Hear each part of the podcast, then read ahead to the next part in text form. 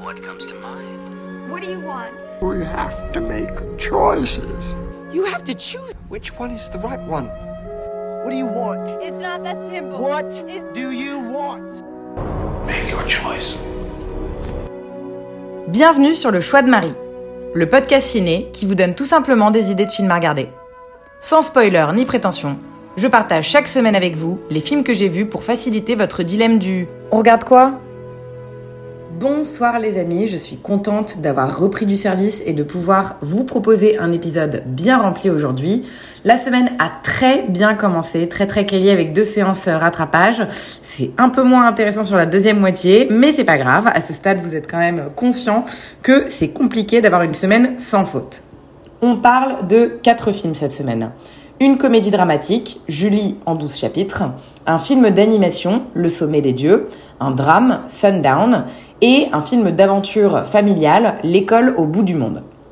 On commence donc la semaine avec un film que j'ai eu un somme de ouf de rater lorsqu'il est sorti chez vous en France et que j'étais donc ravie de découvrir en salle ici. Julie en 12 chapitres, qui est un film norvégien, co-écrit et réalisé par Joachim Trier, sorti en 2021.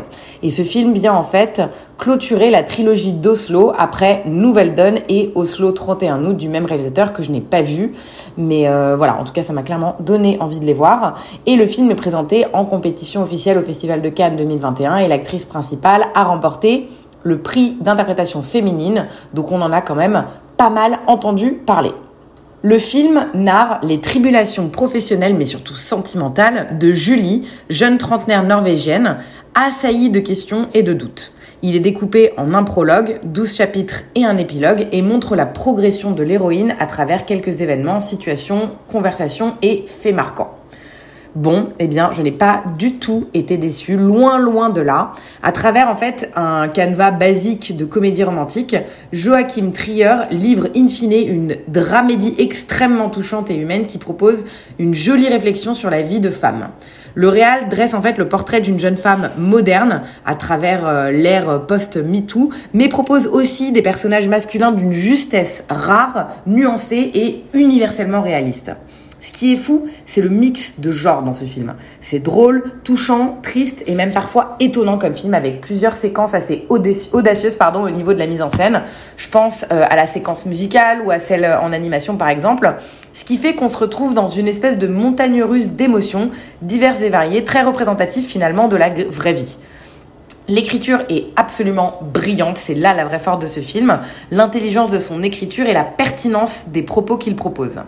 Du coup, ça ne peut qu'entraîner une mise en scène originale et parfaitement maîtrisée. Et bien sûr, si toutes ces raisons ne suffisaient pas à vous convaincre, il faut aller voir ce film pour son cast. La révélation Renate Reinsve dans le rôle euh, titre, tout simplement renversante autant euh, dans la partie dramatique que dans la comédie, indéniablement la lumière du film. Mais j'ai aussi été bouleversée par la performance d'Anders Danielsen.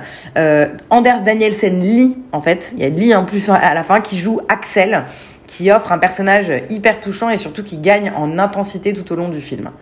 Un film donc à voir absolument si ce n'est pas déjà le cas parce qu'il est sorti quand même le 13 octobre dernier en France donc euh, ça fait un moment je suis pas sûre qu'il soit encore en salle et j'imagine qu'il y en a quand même pas mal d'entre vous qui ont dû déjà le voir.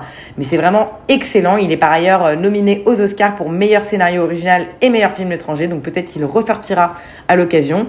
C'était Julie en 12 chapitres.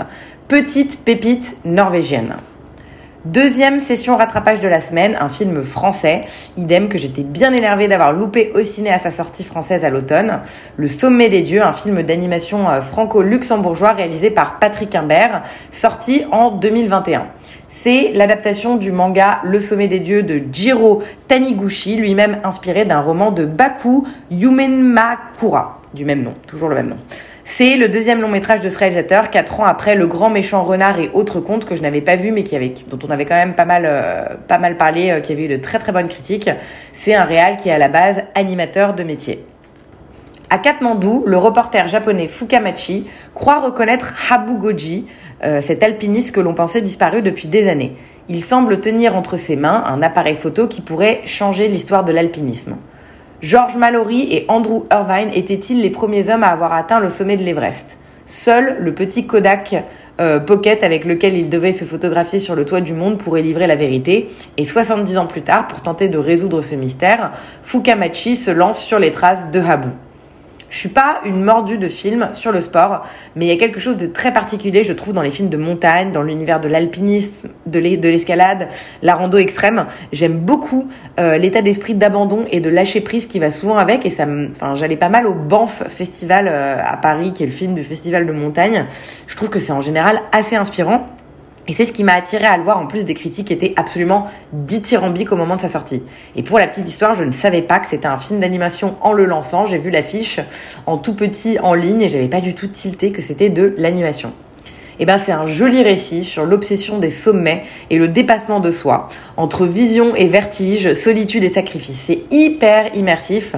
On vit en parfaite synchronicité les péripéties des différents personnages, ce qui rend l'histoire captivante et pleine de suspense. La montagne est par ailleurs un personnage à part entière dans ce film avec un climat constamment changeant à l'image d'un humain et de ses émotions. Les visuels sont sublimes et nous offrent des paysages d'une grande beauté, identiques à des photos dessinées en fait, ce qui m'a peut-être induit en erreur, notamment lorsque j'ai vu euh, l'affiche. La musique et le mixage son viennent ajouter une réelle dimension au milieu montagnard, ce qui rend le film totalement immersif. C'est vraiment euh, très très bien fait. Le petit bémol pour moi, c'est les voix 100% françaises. J'ai trouvé que c'était un peu dommage de ne pas avoir pris euh, des voix japonaises, étant donné que tous les persos le sont dans le film. Comme je le disais, il est sorti il y a un moment, le 22 septembre dernier en France, donc c'est pas sûr que vous puissiez encore aller le voir en salle, à moins que sa nomination au César en tant que meilleur film d'animation ne lui vale une ressortie. Je le trouve en revanche déjà en VOD sur Apple TV, YouTube, Amazon et Orange en France c'est euh, voilà, j'espère que cette critique vous a plu. C'est pas indispensable honnêtement. Moi j'ai passé un excellent moment devant, mais parce que voilà, c'est un peu mon univers et je pense que ça parlera en fait aux aficionados de montagne parmi vous et ceux qui aiment bien les films d'animation de manière générale. Troisième film de la semaine, c'était au ciné. Je suis allée voir Sundown, un film mexicain réalisé par Michel Franco qui vient de sortir au cinéma. Franchement, je ne connaissais rien au film. Je savais pas du tout de quoi ça parlait, mais j'avais envie d'aller au ciné dans une salle de ciné. La séance concordait avec mon planning, donc j'y suis allée. C'était aussi simple que ça. Et c'est le réal euh, qui avait réalisé New Order, dont je vous avais parlé euh, déjà en avril dernier. J'avais pas adoré, mais voilà, il y avait quand même un concept un peu audacieux. Je m'étais dit pourquoi pas? Dans un charmant hôtel d'Acapulco, un homme et une femme, accompagnés de deux enfants assez grands, passent clairement du bon temps en vacances. Ils sont sur le point de recevoir un appel très perturbant qui va pousser l'homme, Neil, à changer de vie. Très très mystique comme synopsis, je sais, mais je peux difficilement vous en dire plus sans vous spoiler. Et je crois que j'ai bien aimé moi me lancer dedans sans rien connaître au film. Et donc c'est un peu ce que je vous souhaite si vous décidez de lui donner sa chance. C'est très très étrange comme film. Un mélange de plein de genres et au fur et à mesure que les minutes s'écoulent, on se demande si on est toujours devant le même film. C'est pas désagréable comme sentiment, surtout que dans une certaine mesure c'est un peu ça la vraie vie, un mélange de beaucoup de choses qui vont pas toujours ensemble. L'ennui, c'est que c'est quand même censé former un tout cohérent qui raconte une histoire qui marche, un film.